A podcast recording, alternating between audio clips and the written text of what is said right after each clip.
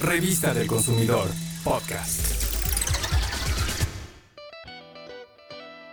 El garbanzo forma parte del grupo de las legumbres, al igual que los frijoles, las habas y las lentejas. Proviene de una planta que es muy resistente a la falta de agua, por eso se puede adaptar a los climas secos.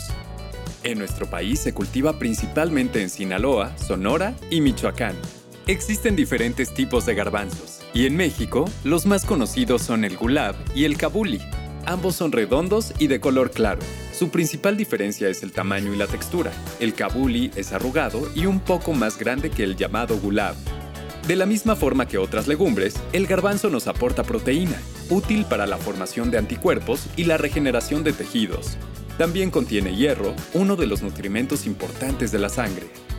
Otras propiedades benéficas del garbanzo son su contenido de fibra, que nos ayuda a tener una buena digestión, y el de carbohidratos, que nos da energía. Tradicionalmente, el garbanzo se incluye en caldos, consomés y sopas. También se utiliza como guarnición o en puré y se come tostado, salado y con chile como botana.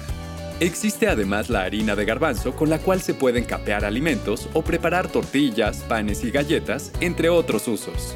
La temporada del garbanzo es de marzo a junio. Aprovecha para incluirlo en tus comidas y así mejorarás tu alimentación.